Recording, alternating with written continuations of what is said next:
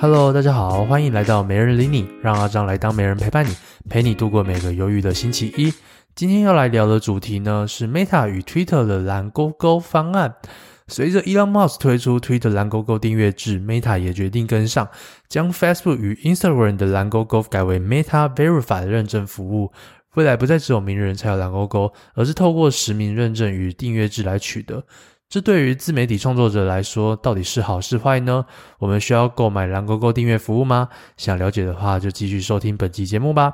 本期节目由 Jerry 成长骇客赞助。Jerry 成长骇客是专注于新手投资理财与数位账户信用卡优惠分享的品牌。那欢迎呢去追踪 Jerry 成长骇客的 IG，获取最新消息。我会把链接放在资讯栏的赞助者名称当中，也很感谢他特别赞助没人理你的这个年订阅方案。首先呢，我们就来聊聊在过去的 Twitter 或者是 Meta 的这个蓝勾勾的机制，还有我认为的一个坏风气。好，那在过去呢，这两个平台的蓝勾勾呢，基本上你都是要有一定的呃名声或者是曝光，那才会有蓝勾勾嘛。所以过去的蓝勾勾就是认为，呃，就是认证你是名人、红人、明星或者政治人物，或者是。大机构那种呃官方来源的这种呃一种认证，那我们这边先撇开 Twitter 好了，因为过去的 Twitter 蓝勾勾算是比较少人取得，呃比较少台湾人在取得啦，所以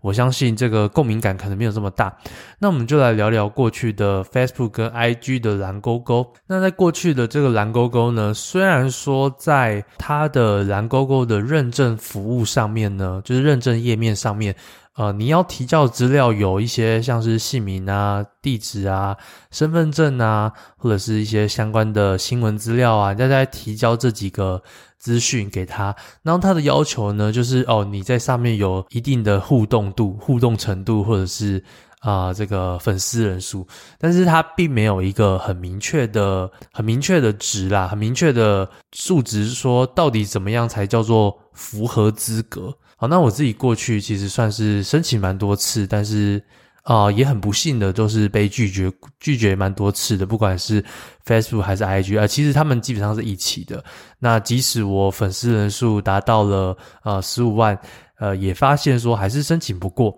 那在这些申请的过程中呢，呃，我那时候就有意识到一些，呃，我就我就应该说，我就会关注说谁有申请过。然后去请教他们，或者是啊、呃，谁最近有突然蹦出来，我来去看一下他到底做对了什么事情。好，那我就看到说几个几个人，呃，几种人比较好申请啊。第一个呢，当然就是你是艺人那种艺人类型、政治人物、机构，那个就不用说，非常好申请。甚至刚注册几千、几百订阅的时候，搞不好就申请得到了，因为你只要证明你是本人，你就可以申请得到。那在这部分呢，其实他最吃重的是新闻量，对，他是他是看你的新闻量，所以这些艺人明星这种他们的新闻量一定很多，所以我猜应该会有某一种演算法去搜寻这个人的名字，看他在呃各大新闻的一些曝光量是怎么样。那这部分可能会有一部分的机器判断，一部分的人工判断，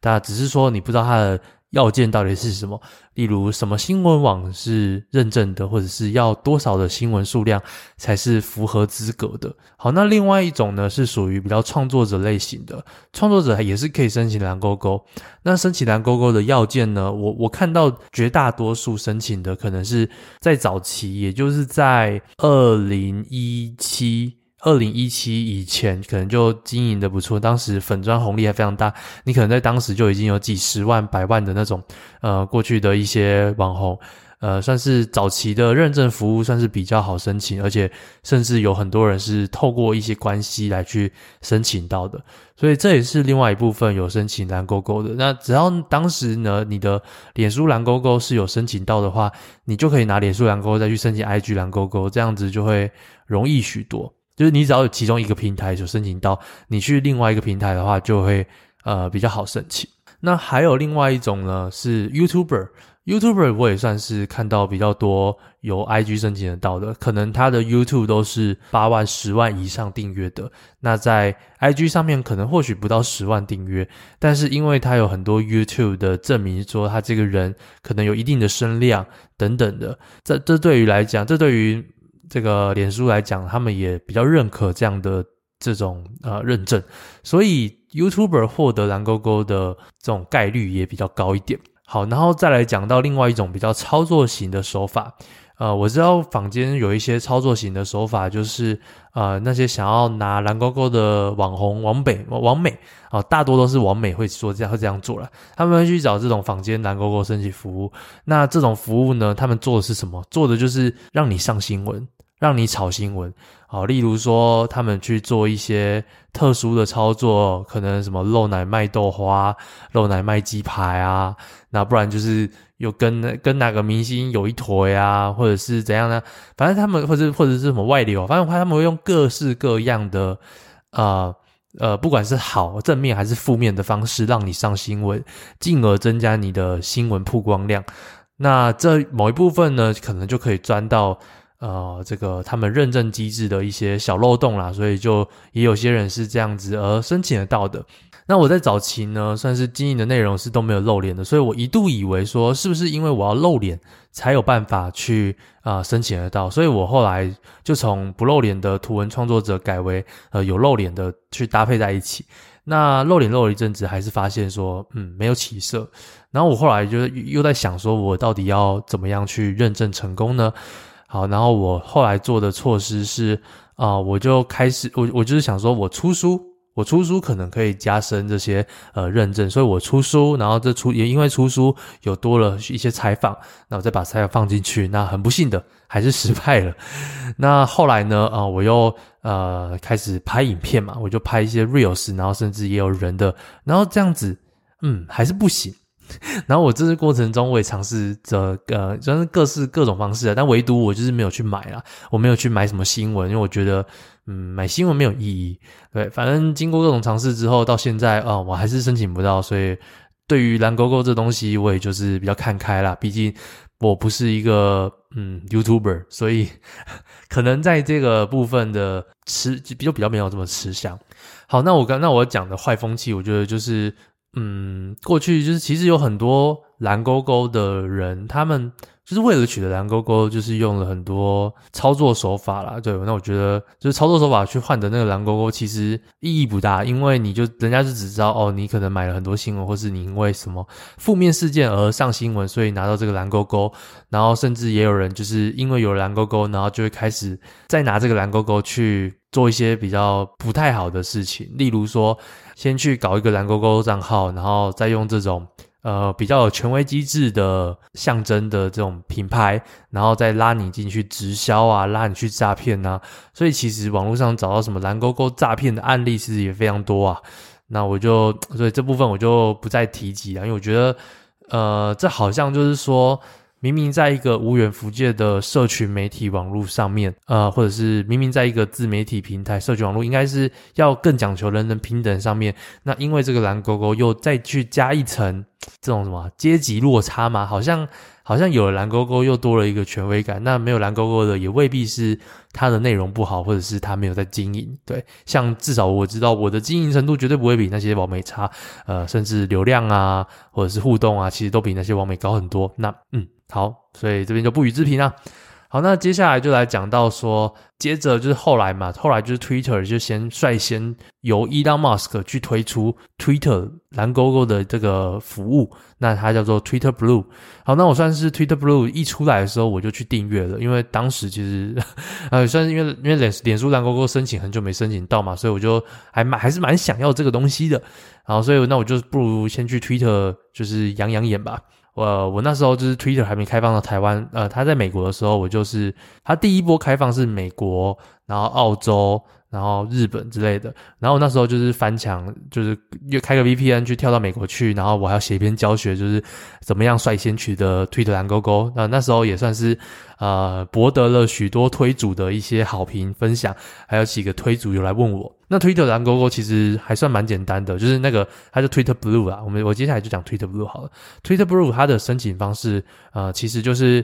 你就是购买，你就是购买，然后只要你是在呃某就是某一个时期，可能可能你至少 Twitter 要申办注册使用个呃半年以上之类的，然后再来是你有几个发推经验，就是你要是在上面的实际使用者，然后再来提交一些证明文件，然后再等他付钱，付钱之后等他去验证，原则上在一天到三天以内，呃就可以拿到这个蓝勾勾，然后唯独比较呃比较有差异的就是说，你如果你如果有改名，如果说拿到蓝勾勾改名的话，他会先取消你。像我中间就改名，然后我大概隔了一个礼拜，我的蓝勾勾才复原。对，所以呃，这部分是它的一些小小机制啊。那申请的话，我觉得算是蛮容易。你基本上只要 Twitter 有开过一阵子，然后稍微发一些推，然后追踪，就是稍微有一些互动，你都可以申请得到。Twitter Blue 的订阅，它的蓝勾勾。有什么好处呢？第一个好处呢，就是你可以去编辑 Twitter，就是原本 Twitter 发出来就是不能编辑，但是你如果有蓝勾勾的话，你就是可以呃在三十分钟以内去编辑，然后再来你的写的文可以比别人长，原本可能在三百字还有五百字而已，三百字，然后但是你如果有蓝勾勾的话，你就你就可以发比别人长的文章，然后再来是你的。呃，版面会多出一些区域，就是会让你更干净的区域，可能是都是蓝勾勾的这种区域啊，或者是都是一些受信任的服务的区域，就你会看到比较多干净的资讯。然后呃，再来，我觉得比较最大差异就是说，Elon Musk 有说未来呢，基本上在陌生推荐上面都会更优先，或者是。甚至只推荐有订阅蓝勾勾服务的人，所以就证明说，Twitter 蓝勾勾是完全就是有影响到演算法，对，它是彻底的有影响到演算法。然后同时呢，在我录音的当天，我现在录音的时间是四月二号，那我录音的当天呢，其实 Twitter 呃，Elon Musk 在前一两天就宣布。Twitter 的演算法全部公开来，公开成一个文件，然后还有甚至把演算法放在 GitHub 上面，把那个程式把它放在 GitHub 上面，然后我就很快速的看一下那个 GitHub 跟一些人的一些翻译啊、解释啊等等的。嗯，我觉得首先一定要赞扬他啦，就是 Elon Musk 他就是想要把 Twitter 打造成一个开源的平台，就不会像是说，呃，我们大家一天到晚都一天到晚都在抱怨什么 YouTube 触及改啊，Meta 触 Facebook 触及改，IG 触及改啊等等的，而 Twitter 是直接大大方方的把所有的。这种啊、演算法全部都公开出来啊，这一点我觉得是要表扬的，就是大家都知道规则，不要是某些人知道规则，某些人不知道，然后造成一些讯息落差。好，那在这边呢，简单讲一下呃一些一些 Twitter 经营演算法的一些要件呐。首先呢，就是 Twitter 是很吃重你追追踪谁，还有被谁追踪，也就是说呢，你尽量呢先去锁定几个特定的领域去就好。就是在各个平台啊，其实现在都讲求垂直型领域。所谓垂直型领域呢，就是大家都喜呃这些演算法都喜欢专家，喜欢你特定在谈论某一些议题。例如说，你是个呃这种设计专家，那你的议题追踪的或是被追踪的，应该都是跟设计相关的。不管是设计，或者是 AI，或者是呃，可能跟城市相关啊、呃，这些都有相一些相关的，或者是平面设计、三 D 设计，或者然后呃什么算法设计等等，反正你你就是跟这种设计相关的，你是追踪设计的，然后被设被设计相关的追踪发文的或者转推的，也都跟这个相关，在这个领域上面，你的权重就会比较高，对，会相较于说你一下子发设计，一下子发宠物，一下发旅游，一下子发呃时事等等还要好，因为它会。不知道说 Twitter 演算法会不知道说你到底是哪个领域，而不知道怎么样把你的内容推给别人看，所以这是第一个要件呐。接下来再来有一些呃提高触及的方式，就是啊、比如说你的推文呢有被按赞，有被按爱心，有被转推，有被回复，然后有图片，有影片，那这些呢都是呃一些权重啊，尤其是按赞跟转推的这个权重是更高的。然后再来，像是别人点进来，在你的推文停留很久，比如停留个两分钟，那这样子你的演算法也会提高。那要怎么样让别人停留两分钟呢？例如说，你可能是写 Twitter Thread，所谓的 Thread 呢，就是呃，在过去呃还没有这个蓝勾勾的时候，就大家会想要在 Twitter 上面写长文，可是因为每一个推文的字数有限嘛，所以大家就会写成说，呃，例如我今天讲到说。推特演算法要怎么搞？那我就先第一个推，然后再来我就是想一啊、要怎么第一项是什么，然后一个推，第二项是什么一个推，第三项是什么一个推，然后就全部都回复在第一则推文底下。那这个就是属于 thread，就是一层一层，然后平行并排的这种。那这类型的 thread 就很容易让人家在这个主要的推文去停留很久，因为他可能会一直看下去，看个十几、二十几个推文。那这种呢，演算法就会很高。那加上这种贴文的转发率一定也比较高了，因为是属于干货型的，所以这类型的这个触及就会非常高。好，然后再来像是呃别人别人如果说呃回复你的推文，然后你又跟他一直互动，就是你们一直在推文底下互动，这个也会拉高整个触及。然后又或者是说你今天是有蓝勾勾的，然后你关注蓝勾勾的，或者被蓝勾勾的关注，这些都是会提供更高的演算法给你。好，那再来也要讲一下，就是说像什么样的演算法会比较不佳呢？什么样会不让你曝光？像是你是去。贴一些呃，可能是什么推荐连接啊，或者是推踢推一些其他连接，推什么脸书连接，你只要推这种呃非新闻媒体的连接，那就会被降触及啊。原则上就是希望你都不要乱推连接啦。那再来呢？如果是你的，你就只是单纯发一个链接，比如说你就把一个 YouTube 链接丢上来，然后什么都没有讲的话，那你又会被更更降分。然后又或者是你骂脏话啊，或者是你先发了什么东西，你被大量的退追啊，或者是你被检举啊，或者是你写错字啊等等，这些都是会降权重的哦，还蛮妙的。然后我还有看到一个比较特别的，就是你今天的 Twitter 设定的环境呢是中文。你会被降，就是非英文啊。你今天的那个 UI，你的你的 Twitter 的那个画面，你的设定，你把它设定成非英文，你就会被降触及。然后你如果说你的推文又不是英文的话，你还会再被降触及。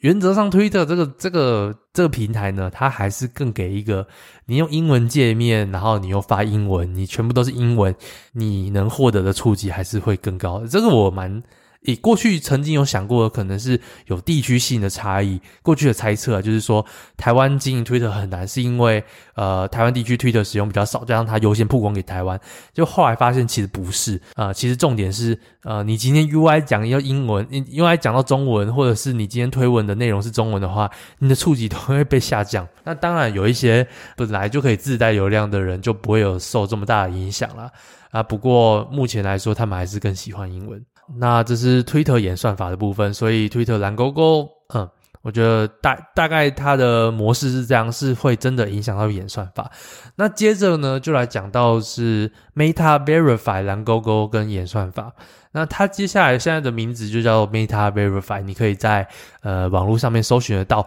那以现在的状况呢，是美国那边已经有开放了，对，我已经看到有人呃有订阅成功，然后开始它蓝勾勾了。那你可以进去这个人的 IG 或者 Facebook 这个蓝勾勾点下去，你应该会看到说哦，这个是订阅方案，而不是过去的什么名人方案这种标示。Twitter 也会有。好，那这个 Meta Verify 呢，它目前在台湾呢，你是要去加入一个等候清单的，对，那我不确定，我不太确定，说我今天 VPN 到底可不可以，呃，马上快点订阅到，我不确定，可能还要再试试看。对，至不但至少说台湾已经可以加入等候清单了，可以先加入。然后它的验证条件呢，就是你要去做一些身份认证，呃，像是提交呃你的身份证啊、你的名字啊、你的地址啊等等，呃，有点像是那个币圈的 KYC 啊，跟交易所认证方式很像。它的这个 Meta Verify 的蓝勾勾呢，到底实际上 有什么作用呢？啊，这个就是。这就是比较属于耐人寻味的部分。我目前看到的这个官方的文件当中呢，大多都是讲说这是为了防诈骗而而出的。大家也常看到说广告上面。就是就是很很常看到一些 Facebook IG 广告，然后有人被冒充嘛。最常最著名的案例就是吴淡如动不动就被冒充，冒充一个粉砖，然后打广告，然后就有人就有一些人，然后就被就跑去买课程啊，被割韭菜。这这算是呃蛮看到看到很多次的一个状况。那这个 Meta Verify 呢，除了除了这个呃身份就是人人物的比较可以反诈骗以外呢，就是认证你的。本人以外呢，基本上呃没有太大作用。他是有写说，呃，你可以获得比较高的可见度跟触及率。只是说它这部分就没有像 Twitter 一样，就是有一个明确数据啊。就是我觉得脸书有时候说的什么东西都参考就好。当然这部分就是我还没有实测啦，所以等我实测看看看看有没有用，然后然后来决定。不过至少说以官方文件来讲说，就是第一个身份识别，第二个是触及率，然后第三个还有第三个就是你的 IG 的限动的贴图会增加。呃，限动贴图增加，这这点我抱着一个问号。其实我是暂时还不知道说你你让我的贴图 增加有什么用哦，然后再来补充一点，就是在 Twitter Twitter 订阅的话，最便宜的你可以从网页版订阅，然后我记得是一个月八美元；Meta 的话，一个月是网页版订阅的话，一个月是十二美元。那如果说你今天是用 iOS 系统的话，或者是 Android 系统的话，你还会被一些被那个 Google Play 或者是 App Store 去抽成，所以在那个手机订阅的话，你就要到十五美元。所以在这部分呢，你一定要记得记得去啊、这个用。网页版去订阅，然后像是 Twitter 的不同国家之间有不一样的费用，只是我现在没有记清楚这么这么详细的数据，可以去查一下。如果说你 Twitter 要订阅的话，你可以先看一下费用，考虑一下说是不是有什么地区更便宜，你可以用 VPN 去那个区域，然后再去订阅，这算是一个省钱的小技巧。那我不确定说 Meta Verify 会不会启用这样的一个。呃，不一样的差距的费用啦，但但我觉得整个费用都还算 OK 啦，就是呃花个三百多块、两百多、两三百块，然后来去取得这样的服务，我自己觉得以费用来说不算贵，尤其是对于自媒体创作者来说，如果说今天这个东西能帮你帮你提高识别度，然后避免说被诈骗账号抄袭啊、模仿啊，如果真的可以做到这件事情的话，那我觉得不错。只是说，在这边就要先讲一下，说在推特我订阅蓝勾勾之后，有几个现象啊。第一个是诈骗集团，它还是。它也会有蓝勾勾，就是诈骗者，他可能也有别种账号，然后有蓝勾勾，然后那我相信 Meta 也是，就是你基你基本上经过一定的身份认证，你就可以取得蓝勾勾。所以换言之，就是蓝勾勾好像也不能当成一个可信任的东西，顶多最后顶多最多就是我之后 IG 上面我不会看到另外一个冒充阿张的人，就是我一看到我就可以把他检举掉。但是呢，他可能可以去注册一个叫什么阿明的账号。然后他他再去申请他的蓝勾勾，但是他可能还是诈骗，呃，所以就顶多说自己自己不会被冒充啦，可是他还是可以塑造一个新的蓝勾勾身份。好，这部分我们就等一下再来聊说，到底要不要购买跟这中间的一些思考。好，那这是之在这之间呢，我们还是要来穿插一个美人理你的赞助方案广告啦。